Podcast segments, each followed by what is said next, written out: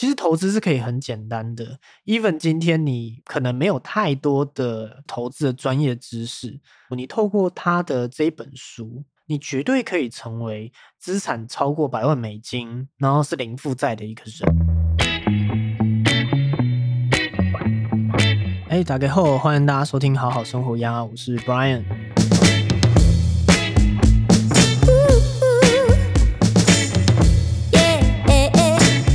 这是一个专注在分享好书、自我成长，希望你好好生活的节目。那今天要来分享什么好书呢？今天分享的我还是比较喜欢英文书名哦。今天分享的好书呢，是我用死薪水轻松理财赚千万。英文书名是《Millionaire Teacher》，OK，百万美元资产的一个高中教师哦，他是零负债的。你可以想象一个高中的老师，他的资产是破三千万台币的吗？而且这本书，他这本书我会有印象，是因为我在读大学的时候就读过这本书。那那个时候就觉得说这本书其实就写的很不错，有一些让我蛮耳目一新的观念，我没有想过的观念。作者是 Andrew Harlan，安德鲁·哈兰。那这个是。《华尔街日报》所说最推崇的素人投资家是投资理财畅销书。Angel Harlan 他教英文哦，然后二零零二年开始，他撰写关于个人理财的文章哦，其中还有两篇文章是得到加拿大国家出版奖的理财类决选提名。然后他的作品也刊登在加拿大商业杂志《环球邮报》，然后。时报、读者文摘等等的书里面，所以本这本书到底在干嘛？哦，这本书在解决一个很简单的问题，就是其实投资是很简单的，投资可以是很简单的，但是很多时候投资难是难在人的自动化的反应。什么是人的自动化反应？我们很多时候在做一些事情的时候，其实是我们以为自己有在控制自己的行为，其实我们是不自觉的。在做这些事情，这是跟心理学的潜意识的行为是有关的。就是其实我们的潜意识会深深影响我们的投资绩效，但是这件事情我们可能不知道，很有可能都会需要在投资这件事情上面跌过大跤、吃过教训以后，我们才有可能注意哦，只是才有可能发现这个东西。那怎么说呢？为什么会说我们都不自觉呢？其实我们可以从。中国的一句成语来思考，也不能说中国，就是我们可以从一句成语来思考哦，也就是“富不过三代”。为什么我们会有一个成语叫“富不过三代”呢？OK，你有没有思考过这个问题？到底为什么会富不过三代？第一代建立财富，第二代守成，第三代就会把所有的财产挥霍殆尽。在美国也会有研究指出，大部分的千万富翁的财富并不是靠继承而来的。这个结果和我们想象的相反哦，在调查的对象当中，超过八十趴都是第一代的有钱人，就是这些所谓的千万富翁啊，超过八十八其实是第一代。但是中国人早在千年以前就知道，把钱交给从来不知道赚钱辛苦的年轻一代会发生什么事情，答案就是挥霍。所以对很多父母而言，这是一个很重要的观念哦。有一些父母亲往往会觉得说。给子女一笔钱，你就能够让他们赢在财富的起跑点。但是统计资料显示，轻易得来的钱会被轻易的浪费掉，这是一个非常重要的一个差距哦。后面还有一个东西更有趣。OK，嗯，有一个人叫 Stanley 哦，他分别针对四十岁到五十岁的专业人士进行调查，并且根据职业别加以分类，然后。他将接受调查者分成两组，一组是曾经接受过双亲的财务协助，另一组就是不曾接受过双亲的财务协助。财务协助包括了给予现金、协助偿还贷款、买车或者是付购屋的头期款。Stanley 发现，相较于不曾接收双亲财务协助的人。曾经接收过财务协助的人，在人生赚钱的高峰所创造出来的财富比较少。接受双亲的财务协助，反而会妨碍了一个人创造财富的能力。举例来说，以会计师而言，曾经接收双亲财务协助者的财富，会比不曾接收双亲财务协助者少了四十三帕。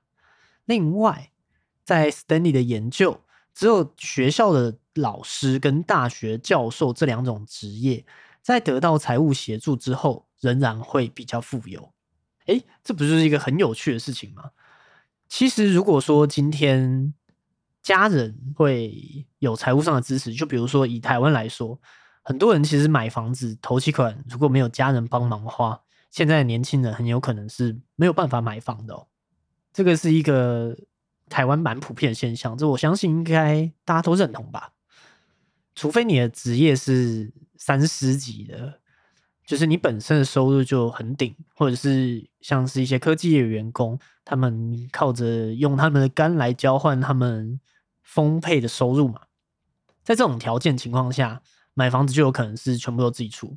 不然的话，其实大部分的年轻人，大部分在台湾的年轻人，如果没有家长出头期款的话，应该是很难去买房子哦。所以，我们思考富不过三代这个东西，我们要思考富不过三代之后。他下一个问题是：这个三代到底发生了什么事情？那作者又发生了什么事情？作者难道就是接收长辈财富馈赠的人吗？因为他是高中老师嘛，刚刚是不是有说高中老师或者是大学教授这两个职业是在接收财富馈赠之后，仍然还是可以比较富有？但是在书里面就有讲啊，其实作者并不是接收什么财富协助，他的父亲其实并没有非常有钱，他在。第一台车，他也买了一个非常破烂的车。那他自己也有说，他非常幸运，因为他父亲的车也是蛮烂的，所以他的比较基准值就比较低，他就不太会疯狂的去追求，哎，一定要多贵的车，多好的车，不用说什么是非常贵的名牌的车。那所以回到我刚刚所说的问题哦，这三代发生了什么事？作者发生了什么事？为什么作者是一个高中老师，可是他可以零负债？然后有百万美元的资产，对不对？难道是因为他很老了吗？所以他才可以有办法有百万美元的资产吗？那如果说会不会有在台湾的高中老师可能退休了也没有百万美元的资产了？这个资产其实是要扣掉贷款负债部分的哦，因为很多大部分的台湾人或者是美国人，他们的资产可能都是房子，但是。可能还是缴负债的房子哦，就是还是缴贷款的房子。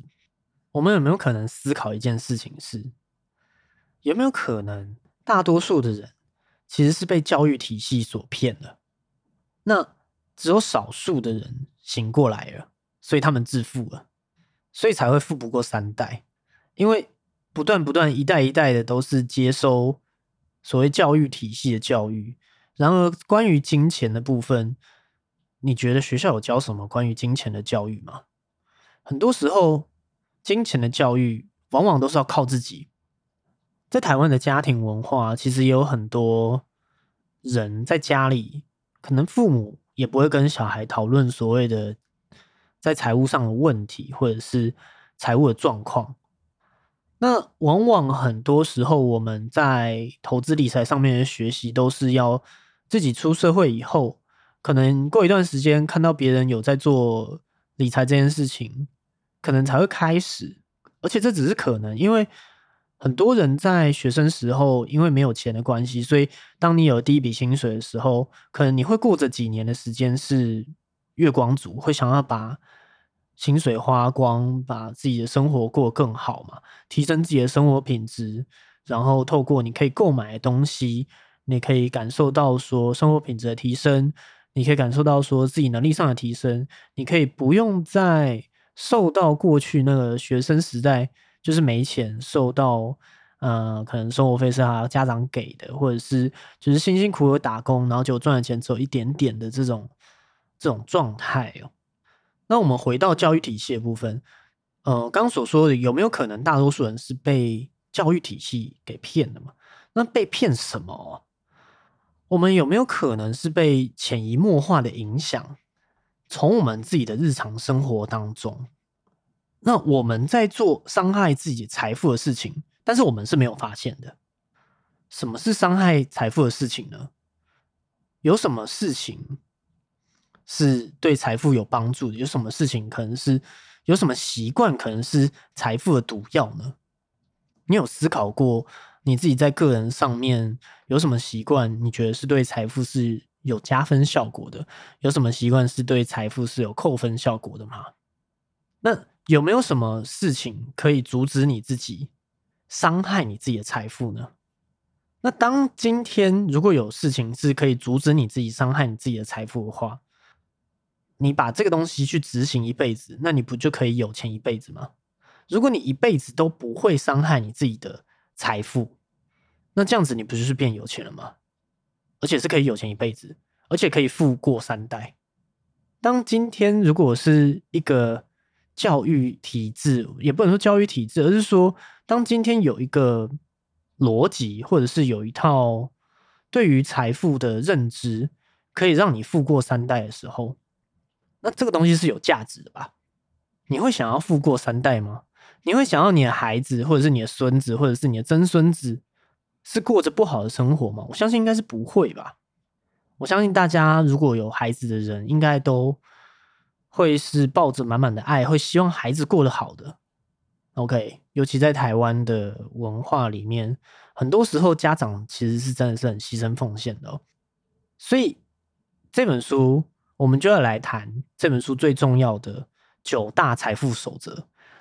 这九大财富守则就是可以让你富过三代很重要的九大守则，是这本书最重要的内容。我们来聊聊这九大财富守则。这九个守则是。一，如果想要变成真正的有钱人，就该向他们的花钱方式看齐。二呢，是在还清信用卡债与任何高利率的借款之后，要尽早去做投资。三呢，是要投资低成本的指数型债券，而非主动型的基金，因为没有人可以持续的挑出会赢的主动型的基金。那四呢，是要了解股市的历史跟投资的心理，就不会卷入每一个年代都会爆发的疯狂行为，而且这些疯狂行为通常不止一次。那五呢，是用股市指数型基金和债券指数型基金建立一个完整且平衡的投资组合，就能够轻易打败大部分的投资专家。那六呢？是不论你住在哪里，都请建立一个指数化投资的账户。那七呢？是学会抵抗理财专员的推销说辞。那八呢？是避免陷入诱发贪婪的骗局。那九呢？是如果你真的非买个股不可，请拨出一小部分的资金，并选择一位像巴菲特一样的导师。OK，以上是这九个守则。如果你是一个想要赶快知道答案的人，那你已经听完这这本书最重要的九大守则了。但是，当然我们并不会就只是简单的聊一下，我们就带过嘛。我们当然还是要去理解说，为什么作者认为他的这个九大守则可以协助我们正式确定是致富的嘛？对不对？我们会一个一个来聊。首先是一。如果想要变成有钱人，就该向他们的花钱方式去看齐的。OK，所以这关键字是什么？这个一在讲有钱人嘛，对不对？跟花钱的方式嘛。那我们现在聊有钱人，你是不是真的有钱人呢？OK，可能有有些人收入是非常高的，哦但是你是真的有钱人吗？我们来看看书中对于有钱人的标准，你可以去判断说你是不是符合。他所谓的有钱人，你也可以听听看，他认为有钱人的标准合不合理？怎样才算是真的有钱人呢？厘清真有钱跟假有钱之间有什么差别，是一件非常重要的事情哦。唯有这样，你才不会陷入假有钱人的生活方式。当然啦，有钱这件事情是相对的，但是真正有钱的人应该会达到以下两个标准。第一个标准是，如果选择永远不工作，还会有足够的钱过生活。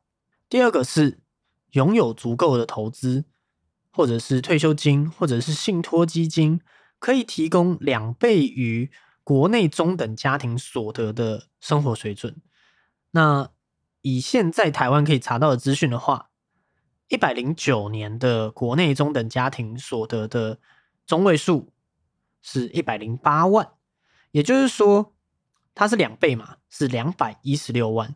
我们把它翻译成白话文，就是你的投资或者是你的退休金或者你的信托基金，可以提供每一年两百一十六万的水准，而且这个东西还没有算进通膨，这个东西还是会随着通膨的数字而上去的。当每一年你不工作，你的投资都可以为你带来两百一十六万，那你应该就是一个真正的有钱人了，好不好？那如果还没，你还没有办法。不工作，你就可以有足够钱生活。你可能房贷要缴，那你的投资也还没有办法每一年给你带来两百一十六万的一个收入，那就要小心。OK，就要小心让自己陷入假有钱人的生活方式。那你怎么花钱，其实是一件很重要的事情哦。如果我们现在都还在成为有钱人的路上的话，你的花钱就会决定影响非常大，因为。有可能会回到刚刚所说的嘛？你有没有可能会在做伤害自己财富的事情而不自知呢？OK，所以像呃有钱人是怎么花钱的？我们会有几个比较大的人生的支出嘛，像是车子跟房子。我们先谈车子跟房子。首先是车子哦。如果今天我跟你说要有钱，你要开丰田，这句话你信吗？真正有钱是这样子花钱的。如果想要多给自己一点机会去变成有钱人的话，那就开一辆烂车吧。在美国，千万富翁一般都开什么样的车呢？对于那一些想要变有钱的人而言，不砸一个几十万美金去买一台 B N W 宾士或者是 Porsche，听起来怎么好像有违千万富翁的身价？但是令人惊讶的是。这一些代表所谓的就是你的财力象征、权力象征的产品，其实大部分的千万富翁的购车品味并不怎么高贵。根据二零零九年的调查资料显示，你看这个这本书是二零零九年的，所以这一个教师他在二零零九年的时候，基本上就是一拥有百万美元资产的人了。经过了十年，不敢想象他的百万美元变成了多少。那根据二零零九年的资料调查显示，在美国，千万富翁的平均购车价格是三万一千三百六十七美金，是不到一百万台币的。不要以为 B N W、宾士、Jaga 等等欧洲的高档车是千万富翁的最爱。进行这项调查的作家 Stanley 指出，最受千万富翁青睐的汽车品牌是平时无华的丰田。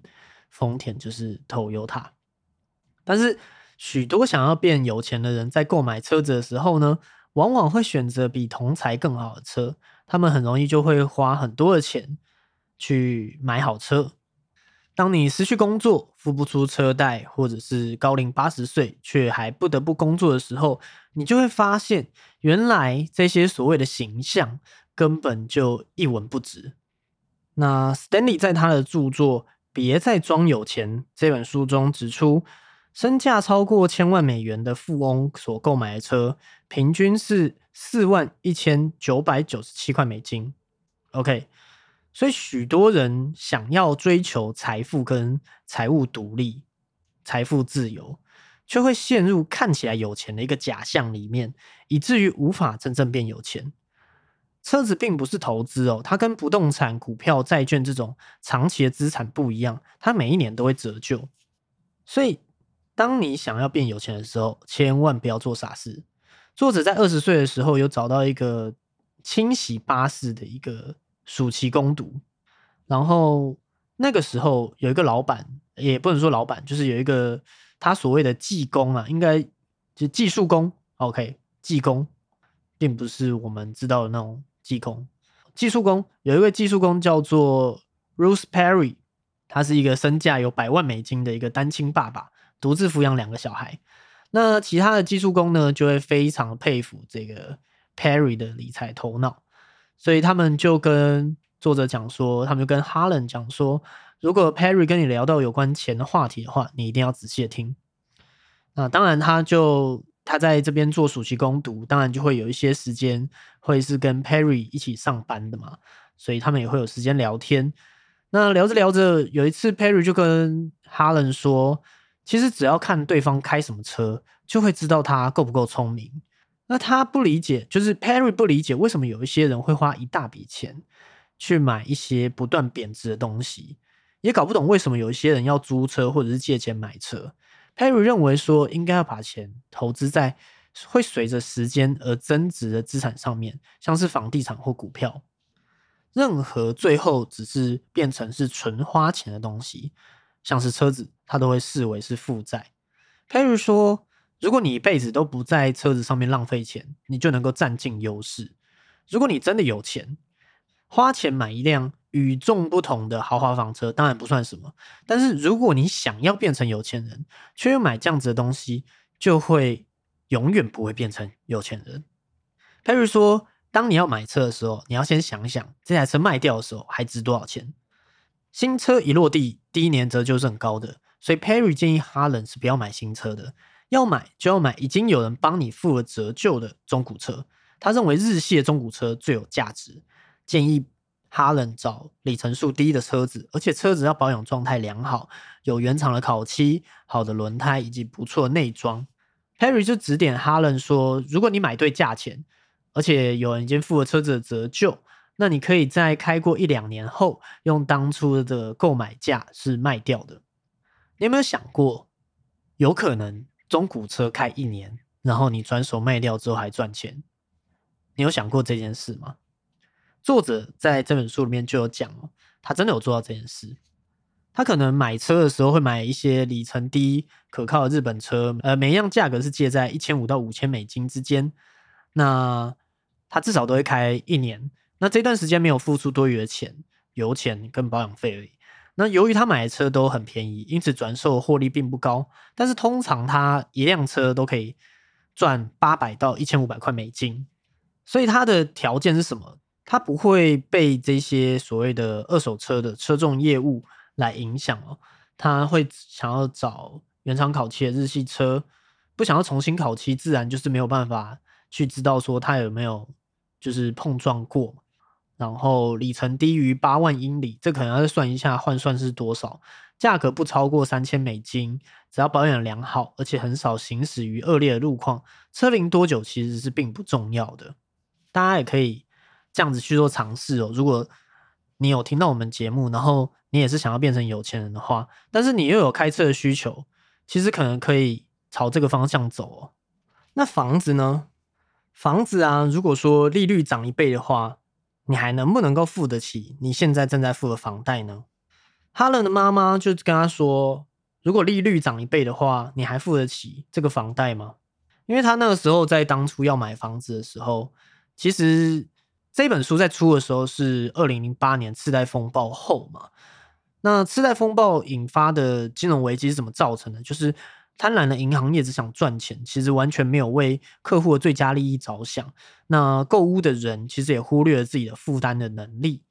那时候就是有一个会贷款给 Ninja 族嘛，No income, no job, no asset，没有工作、没有职业、没有资产的人，还是可以贷款买房子。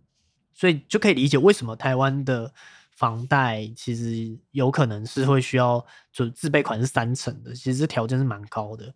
那在美国，还甚至还会有听说还可以有那种自备款是五趴的一个状况哦。所以当利率变高的时候，那就很有可能会遇到的问题是你可能贷款抓的刚刚好，那你也没有多余的额外的收入，那你可能就会缴不出贷款。所以购买房子、房地产这件事情。在这本书里面重视的东西就是利率，其实是你还款能力，是你需要去谨慎去做评估的。那九大法则的第二个是在还清信用卡债以及任何高利率借款以后，要尽早的去做投资。那你去设想一个情况嘛？如果你是有在缴循环利息的，就是信用卡循环利息，你有卡债，你有高利的信贷，那你会投资是有用的吗？我们来看一下哦。信用卡的年利率多半高达十八趴嘛，就是会有十几趴有一个 range，但是大家的印象通常是落在十八趴。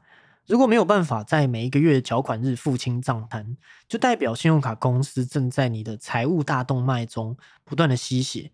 你不用多聪明，也知道一边付年利率十八趴的信用卡利息，一边进行报酬率十趴的投资，是多么的不合逻辑。这就像是穿着衣服泡在浴缸一样。所以，如果说今天这个你把年利率十八趴的信用卡卡在还清，那其实就等于说，你必须要进行一个你的报酬率十八趴的投资，而且这还是税后，税后投资十八趴哦。而且没有一种方法可以保证你一定可以获得这么高的报酬。你可以有方法可以保证你可以获得十八趴的报酬吗？除了信用卡公司以外，没有人可以赚到这么高报酬率哦。但是他们是从你那里赚到十八趴的报酬率，而不是帮你赚钱。所以，如果你的卡债是没有办法每一期都缴清的，那你是在帮别人赚十八趴的高利率，你就可以知道说，为什么信用卡公司可以给出好的条件、好的信用卡优惠。这些东西是来自哪里？来自于这一些缴循环利息的人。那九大财富守则第三个是投资低成本的大盘 ETF，而非主动式基金。没有人能够持续的挑选出会赢的主动式的基金。我们要如何投资比人少，但是赚的比人多呢？我们来看书中的其中一个例子哦。这边书中说的例子呢，就是有一个五岁的小女孩，她叫星儿，她的妈妈呢是深秋，然后他是母亲独自抚养长大的，他们住在波西米亚岛，然后。Rachel 告诉星儿说：“收集铝罐做资源回收，不仅可以保护环境，还可能变成千万富翁。”那深秋就带呃，不是 Rachel，是深秋靠腰。深秋告诉星儿说：“收集铝罐做资源回收，不仅可以保护环境，还有可能变成千万富翁。”山丘带星儿到当地的资源回收厂，星儿每一天收集的瓶瓶罐罐，平均一天是可以换到一点四五美金。山丘虽然有波西米亚人呃不羁的天性，但不是乡巴佬。他明白，如果星儿每一天赚一点四五美金，他可以把这笔钱用在投资上，让星儿变成千万富翁。OK，山丘不同于一般的父母亲，他明白，如果教导星儿养成节约习惯，女儿将会成为一个可以累积并创造财富的人。但是如果直接把钱给星儿，女儿将会变成一个理财白痴哦，所以深秋就把星儿每一天可以赚到的一点四五美金拿去做所谓的美国股市的投资。那就这样子，星儿已经二十五岁了，他不再捡瓶瓶罐罐了。但是深秋仍然坚持，星儿每一个月要给他四十五块美金，每一天是一点四五美金。星儿就会在当地的农产品市场上面贩卖。手工制品，持续的将这笔钱用在投资上面。那星儿有一个最好的朋友是 Lucy，她住在纽约，任职于一家投资的银行，过着光鲜亮丽的日子，开着 B N W 啊，上美食餐厅吃饭啊，打卡，啊，把大部分的收入都会用在购买服装、鞋子、珠宝，或者是去戏院看秀。Lucy 从四十岁那一年开始，每个月存八百块。他透过 email 告诉星儿说，每个月只投资四十五块，是对于未来是不够的。呃，这个计价单位都是美金哦。星儿并不想要吹嘘，但是他跟 Lucy 说：“Lucy，有财务问题的人是你，不是我。你每一年投资的钱的确比我多，但如果你希望在退休的时候跟我一样有钱，那你每个月的投资就必须多于八百美金。”Lucy 就感到很困惑啊，他觉得说啊，星。这个是一个土包子啊，星儿是一个土包子啊，怎么会这样子说呢？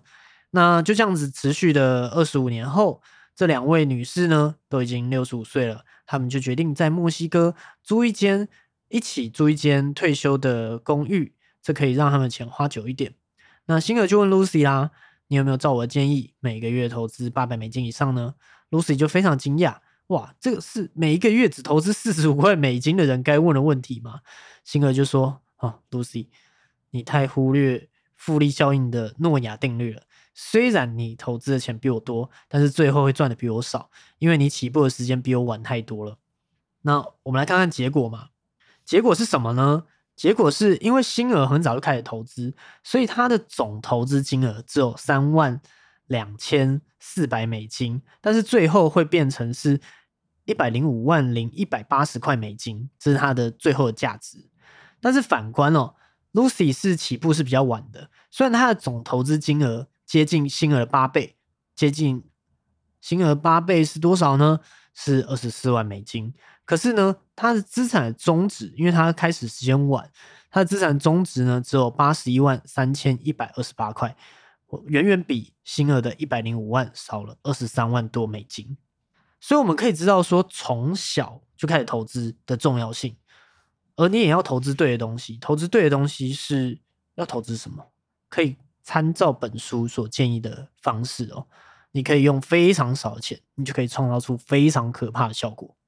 但是我不断的也是很好奇啊，就是很多人可能知道这个观念，但是却不会这么做，这就是一个很难理解的问题。我也会后悔我很晚才开始啊。哎，好，我们继续讲九大财富守则第四点。第四点就是了解股市的历史跟投资的心理，不要卷入疯狂行为当中。那什么是疯狂的行为呢？我们来看看作者自己买股票的经验。当然，我们很多人可能在初入股市啊，或者是当你有钱想要想要去买股票的时候，可能我们都会觉得说啊，我们就低买高卖啊，我们为什么要把钱放在那边就看着它傻傻下跌？这种。低买高卖就是所谓的波段操作。那我们看作者做了什么事情？在一九九零年代的时候，有一个科技股狂潮，我们可以知道打抗泡沫嘛。我们现在已经是二零二二了，所以我们看过去的打抗泡沫，我们是可以比较冷静点的。可是当你身在其中的时候，如果你有经历过去年的疯狂、前年的疯狂，你就可以理解打抗泡沫那个时候发生什么事情。许多网络公司甚至是在没有获利的情况下，股价还可以一路的飙升。那很多人多半都不知道，股价跟企业获利之间其实是具有长期关联的。不管哪一个行业，企业获利都不可能每一年持续成长一百五十趴，股价当然也是。在一九九九年的时候，哈伦买下当年最受欢迎的科技股之一，叫北电网络。他那时候买北电网络的股票，是真的很愚蠢。他是他眼睁睁看着朋友靠着科技股轻松赚进大把钞票，他自己却什么都没有做，是一个非常难以忍受的事情。如果你经历过，你就会理解。看着你自己的股票可能很平静，可是隔壁的股票可能每一天都在涨停，那其实是很难以忍受一件事情啊。那作者哈勒呢，其实也卷进这一股狂潮当中。虽然他根本不知道北电网络在做什么，但是这一点都不重要。后来他看了北电网络的年报，就发现说：“哎，从一九九六年开始，亏损一直在扩大，但是他不在乎，因为股价一直在涨。更糟糕的是，一九九六年开始，北电网络的亏损虽然越来越大，但是股价却反其道而行。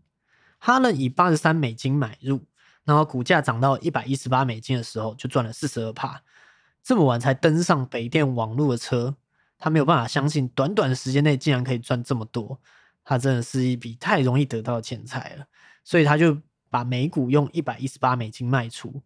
然而他卖出之后没多久，股价又继续涨，涨到一百二十四美金。那接着他就看到了一份分析报告，说：“哎，在年底之前，股价应该会涨到一百五十美金。”那他就想说：“啊，我这个笨蛋，我如果八十三美金卖。”一百五十美金卖，他干嘛在一百一十八的时候把股票卖掉？所以当股价从一二四回到一百二的时候，他就又把股票买了回来。OK，那接着呢，发生什么事呢？发生的事情就是北电网络就开始一路下坠啊，一百美金、八十美金，然后五十美金，然后后来发生什么事呢？哈伦就在四十八美金的时候把股票卖掉了，投资的钱几乎是腰斩。他之所以会遍体鳞伤，是因为他买了一个档绝对不该买的股票。北电网络的股价虽然迅速的狂飙，但是公司多年来其实一毛钱都没赚到。贪婪跟粗心结合在一起，会发生什么惨事呢？就是会发生刚作者所遇到的事情。但是这件事情绝对不会是单一的行为，也不会是只会发生一次。高买低卖到底是不是一个疯狂的行为？我相信大家。都知道这绝对是一个疯狂的行为。为什么我们投资是要高买低卖？我们不是都要低买高卖才能赚钱吗？那为什么大家都知道这是一个疯狂的行为，却还是会这么做呢？就是因为情绪，就是因为人性。历史并不会重来，但是会重演。当你就像我说的嘛，为什么我们会追高杀低？追高代表什么意思？代表你可能实际经历的情况是，你看到股股票每一天都在涨。如果你这时候看到每一天都在涨的时候，那你不会觉得说自己很蠢吗？为什么自己当初有看到但是没有买？如果你当初有买的话，现在就怎么样怎么样了？现在就不用工作了，我就可以退休了，什么之类的，我就可以买房子，我房子全部全额钱都有了，所以觉得自己很蠢。那一直涨，一直涨，有一天你就受不了，你就会想要买。因为这种 easy money 来得快，自然也会去得快。你凭运气赚到的，你就会靠着实力输回去。所以我们要怎么样才可以让自己是处在一个理智的状态呢？我们要思考一下一件事情：当今天你买股票，并不是为了，就不是只是 care 赚钱这件事情。当然，我们的投资都是要赚钱的，只是说你不能从赚钱的角度去去思考买股票这件事情。这听起来有点矛盾，但是我的意思是说，你必须得 care 股价，你必须得 care 股票的价格现在在什么位置。你去思考一件事嘛，当股票价格不断的往上涨，是代表什么？代表说股价越来越贵。这废话，那越来越贵有什么差呢？你要去思考，股票其实也是一种商品，所以如果它是一种商品的话，你思考一件事嘛。巴菲特曾经在某一封给投资人的信里面有写说：“如果你打算靠吃汉堡度过一生，那你又不是养牛的，你会希望牛肉价格高一点还是低一点？你每一天都要吃哦。如果你每天都要吃麦当劳，你会希望麦当劳一直涨价吗？那同样的，如果你经常想要换车，那你又不是汽车的制造商，那你希望车价是高一点好还是低一点好？OK，这些问题就很明显嘛。”大家都会有自己的答案。那最后一个问题来了：如果你在未来的五年间只买不卖，你会希望这一段期间的股市是高一点还是低一点？很多人都会答错，即使他们知道在未来好几年内都只能买不能卖。但是当股价上涨的时候，他们还是会得意洋洋，他们会认为自己赚到了，自己的未实现损益上面是正的，是赚钱的。但是当股价下跌的时候，则是失望沮丧。他们因为即将要买的汉堡涨价而感到满心欢喜，这种反应是不合逻辑的，就是因为他们思考的角度并不是在买东西，而是很 care 是我。是不是赚钱的？我必须要立即马上看到赚钱行为，但是我没有去思考这件事情的本质是什么。那因为要卖股票的人，其实是要应该要在看到股价上涨的时候开心。有远见的投资人会比较希望看到股价是下跌的。OK，这是一个非常重要的事情哦。所以你自己如果真的要买股票，或者是你自己要投资，你看到最近每天都在下跌。你真的有办法违反人性买下去吗？每天都在跌，你不知道什么时候会到一个尽头。去年美股科技股从十一月跌到现在，跌破了年线，之前是在月线以上，甚至是在周线以上。那你买下去就会赔钱，你真的买得下去吗？你真的有办法反人性吗？作者有个方法做得到，而且可以执行一辈子，你信不信？信的话，我们就要来讲。这个方法是什么？这个方法是九大原则第五个，就是用股票 ETF 跟债券 ETF 来建立所谓的完整而且平衡的投资组合。这个投资组合甚至一年只需要花你一个小时的时间。一旦学会如何建立指数化投资的账户，你花在做投资决策跟交易上的时间就会减少。最后可能一年只需要花一个小时在投资上面而已。不觉得听起来很好吗？这个是什么呢？这个是一个作者所谓的蓝骨头投资法。蓝骨头投资法呢，会把一定的钱放在股市，一定的钱放在债券。哦，这些都是讲 ETF。那债券的比例呢？很多书都是建议是以你的年纪为主。如果你三十岁，那你的债券比例是三十趴。OK，这是建议。然后你投资满一年之后，你就可以检查一下投资账户，确认是股票还是债券的金额比较高。那如果说，哎，今天股票涨比较多，那你就把股票卖掉，去买一些债券。那如果是债券涨比较多，你就把债券卖掉，卖掉一部分，然后他去买股票的指数型 ETF，让整个的比重是回到一个平衡的状态。这个在我们前面的集数有一本不看盘我才赚到大钱里面也有说到。所以有一些人不 care 债券的配置，但是债券的配置啊，可以减少你在股市遇到。狂跌不止的时候的一个损失程度，因为当你随着年纪越大，就代表说你可能要依赖你的投资越多的时候，你的投资组合波动是没有办法像年轻的时候这么大的。因为你年轻的时候为什么可以忍受比较大的波动，就是因为你还没有那么急迫的需要靠它来过生活嘛，你还有一个收入，你还有一份工作。可是当你没有工作的时候，你必须得仰赖它的时候。它的稳定性就很重要。那债券只是提供这样子的稳定性，然而债券也不是只要看利率就决定说这能不能买哦。债券是什么？债券是一个债，债就是借钱，然后你借出去的那个钱的对象，也就是所谓的债务人，要把钱还回来嘛。所以我们就会有一个债性的评比。那通常在债券上面。给你越高的利息的人，通常倒债的几率就会越高。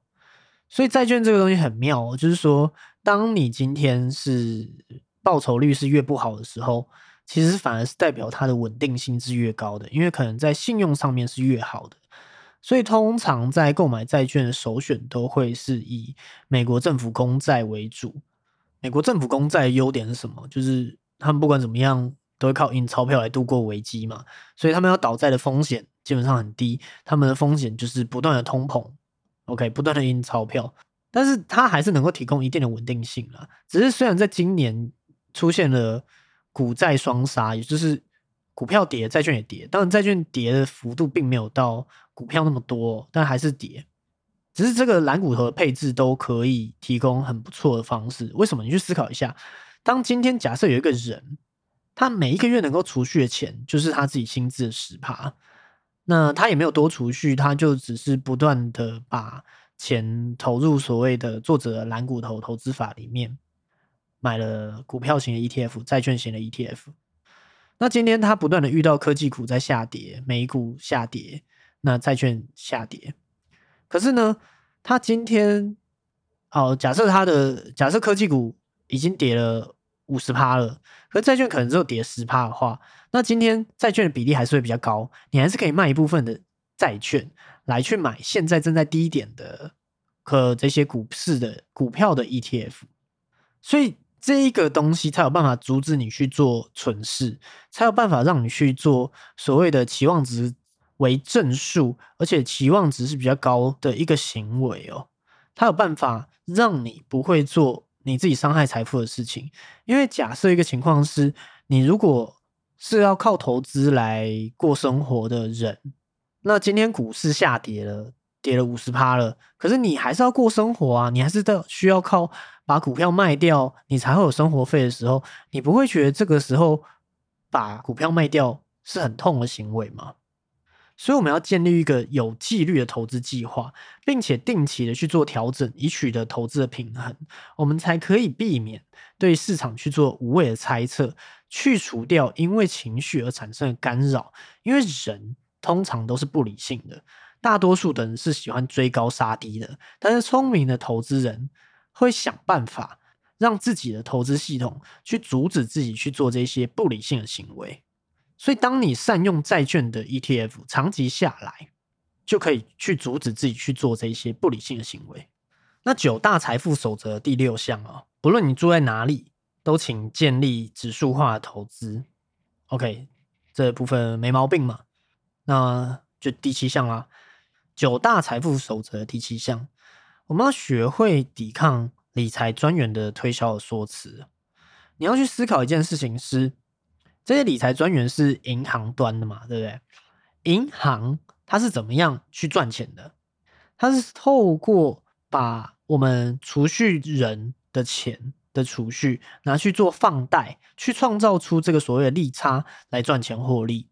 那还有另外一个呢？还有另外一个是所谓这些金融的衍生性商品，他们可以有管理费的呃抽佣，所以对他们来说。他们的理财专员，他们请的理财专员要帮银行赚钱，要怎么样帮银行赚钱？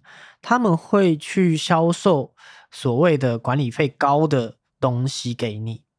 OK，那不一定对你是真的比较好的选择哦。以长期的眼光来看的话，有可能有一些建议会对你有所帮助，但是你必须要去理解到说，理专是怎么赚钱的。他们是透过。从你这边取得的管理费去取得一个佣金的，那更不用说有一个比较惨的情况是什么？更不用说一个比较惨的情况，但是你的理专可能不会告诉你哦。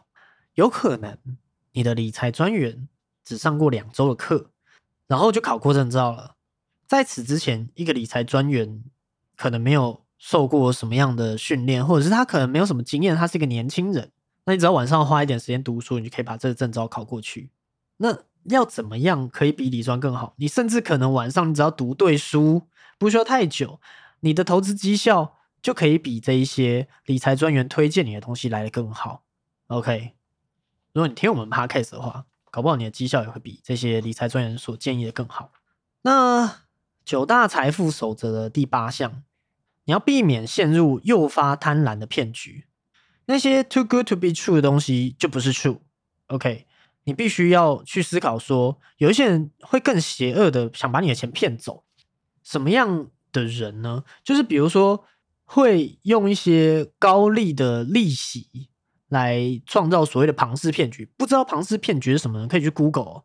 书中也有举例，就是用高利的方式来来做老鼠会的招揽。OK？那。我就不想举例了，我觉得蛮无聊的。简单来说，就是就是你投一笔钱，然后他们会付你利息，但是其实他们给你的利息并不是他们真的赚的，而是从你的本金给的。然后这样子不断的去吸金之后，就有人因为有拿到钱，就帮他们做推荐，说这个很好，这很好。那到最后呢，就是抓最后一个老鼠嘛，对不对？谁是最后一个坐下来的人呢？那就留下来洗碗吧。所以。如果你的钱被骗的话，你只能怪自己去被诱发这个所谓的贪婪的心态哦。钱被骗走，真的只能怪自己而已。因为不会被骗钱的方式，它就听起来不会那么好，没有办法有这么这么好，然后又真实的东西。所以你还是得必须去思考说，当今天有办法有一个报酬率超过股市能够提供给你的十趴的时候，你就要小心它是不是 too good to be true 了。那九大财富守则的第九个。就是如果你真的非买个股不可的话，那请你拨出一小部分的钱，然后并且你要选择像巴菲特一样的导师。这个小部分的钱呢，书中建议就十趴就好了。就比如说你有一百万的资产，那请你九十趴是放在 ETF 里面，而且这 ETF 是大盘的 ETF，不是特定的商品型的 ETF。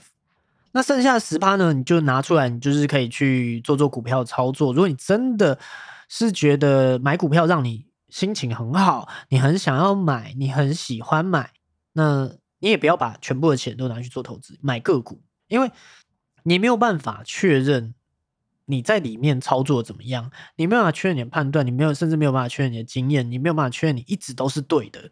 那当今天这样子的情况的时候，你一定也要让你自己的投资的策略是可以阻止你去做蠢事的。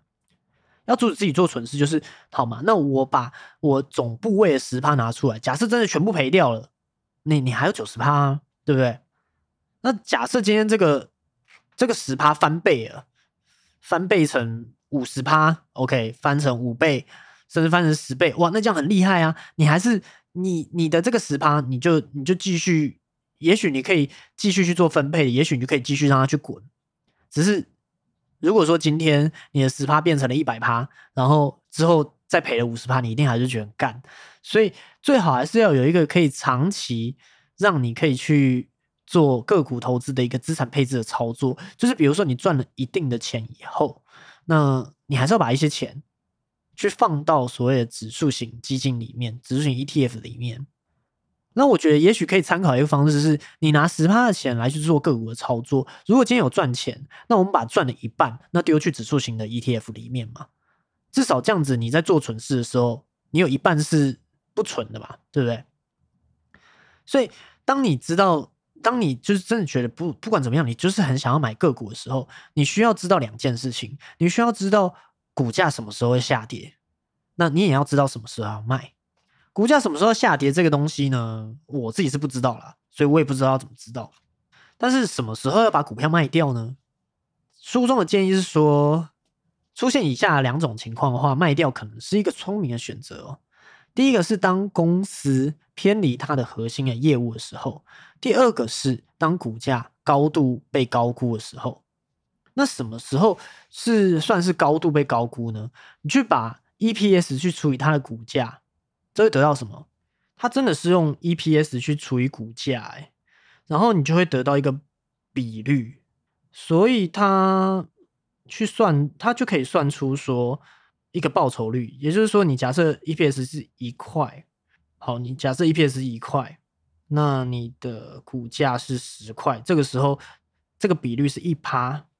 但是如果今天股价下跌到可能是五块。那这个比例就会瞬间提升到二十趴。那今天你就要去算说，嗯，这个比率在多低的时候，你们可能是没兴趣的。可能是比如说低于公债利率的话，就要看说十年期公债利率是多少。那比如说它这里面就举一个例子，是有一个叫仙灵的这个公司，这个公司之前因为股价太高了，所以它这个 EPS 除上它的股价报酬率是有点低的。那它嗯，他们后来就等到这个仙灵保雅的这个 EPS 除以股价报酬率到七趴的时候，然后去买进。那什么时候卖出呢？他们卖出的时间点，他们把它二十八块的时候卖掉，比他们买的价格高出了十二趴。他们卖掉的时间点是在他们去算出前三年的获利，去除以公司的股价，然后就算出这个数字变成三趴的时候，他们就把它卖了。OK，那再来第二件事情是你要知道企业的好坏。企业的好坏呢，有几个项目，有七个项目是你要去判断的。哦书中有写，但有兴趣可以看书。我可以简单的带过一下，就是，呃，首先是笨蛋都要能经营这家公司哦，因为迟早有一天会有一个笨蛋去接手这家公司。那这家公司的获利呢，是要每一年都有足，呃，是持续的成长的。那再来，这家公司是要有一个低负债水准。再来，这家公司的产品价格又能够提高，不能够说啊，因为通膨，然后结果自己去吞掉那个所谓的价差。产品价格是要能够转嫁给呃下游或者是消费者。那第五个是经营者要持股十帕以上啊，这个其实很多人在买股票的时候其实没有在 care 这件事情，但是。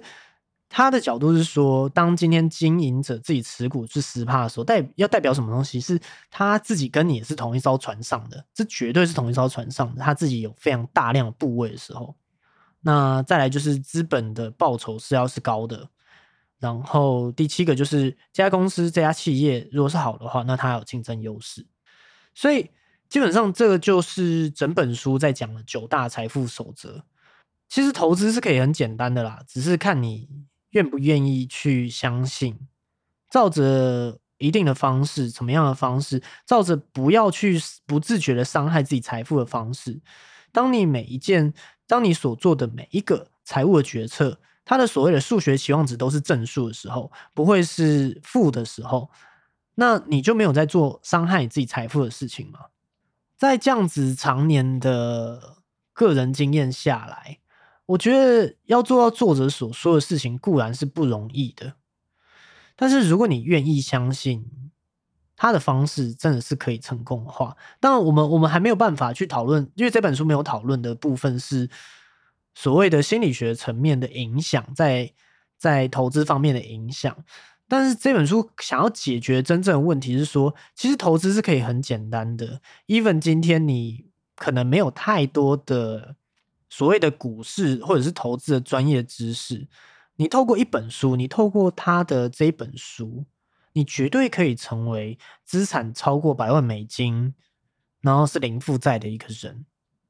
这真的是有办法可以做到的哦。那也希望真的在投资这件事情上面，我个人的经验也是啊，就是男性的在这方面的不管不论是自尊或者是自信，都是比较高的，都都会想要透过，也也有可能是因为股市有可能是对很多人来说其实是一个大赌场，因为你可以每一天都可以看到这个损益的变化，那这会给人产生一个心理的回馈机制。就会让人有一种上瘾的感觉，这也是为什么很多人会玩股票，那可能输了一屁股都还是继续玩。为什么会有这么多疯狂的行为在股市里面？所以，我们有的时候也许可以用一些简单的方式，你必须得知道自己的界限在哪里，你必须得知道自己的能力在哪里，你你必须得知道自己可以赚什么钱，什么钱是你就是跟你没有缘分的。在这样子的情况下。去做出正确决策，不用害怕承认自己的能力不足，因为我们最终最重要的东西是什么？最重要的东西就是最后的结果嘛。那就算你能力不足，你也可以有好的结果啊。你必须得去理解今天这本书所讲的九大财富守则。其实我真的觉得是蛮实用的啦。那如果忘记的话，一样就重听嘛吼。那节目就到最后了，谢谢你今天也听到了最后。你还喜欢今天的节目吗？如果你喜欢今天的节目，欢迎你订阅好好生活呀，并且在 Apple Podcast 或者是 Mixer Bar 上面按下五星的评论，跟我分享你喜欢节目的什么部分，可以一起跟我让更多的人可以知道这个节目，帮我分享出去，让我可以把节目做得长长久久。节目如果可以影响到更多的人，让更多人生活过得更好。其实我真的觉得是很有意义跟价值的啦。吼，那合作邀约资讯呢，也会放在 show note 资讯栏，期待你热情跟我分享你自己有感觉的部分。当然回复就回复五星啦。我看到留言的时候，会在 pocket 上面做录音的回复。好，生活呀，我们下次见，拜拜。